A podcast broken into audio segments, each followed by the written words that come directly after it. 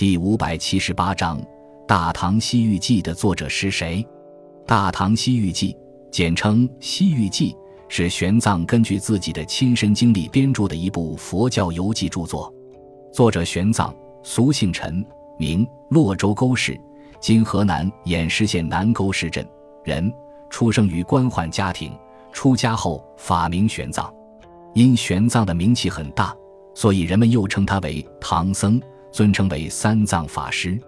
唐贞观元年（公元六百二十七年），玄奘为取真经，从长安出发，历时十九年，经一百多个国家，最后到达印度。回国后，经他自己口述，由辩机整理成《大唐西域记》。全书分十二卷，共十万余字。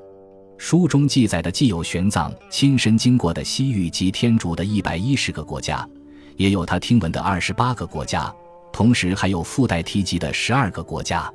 书中记载了玄奘在取经途中所见国家的都城、疆域、政治、历史、地理、语言、文化、物产、气候、宗教信仰以及风土人情等状况。《大唐西域记》在世界史学界有着很高的地位，是我们研究古代中亚及印度历史的重要史料。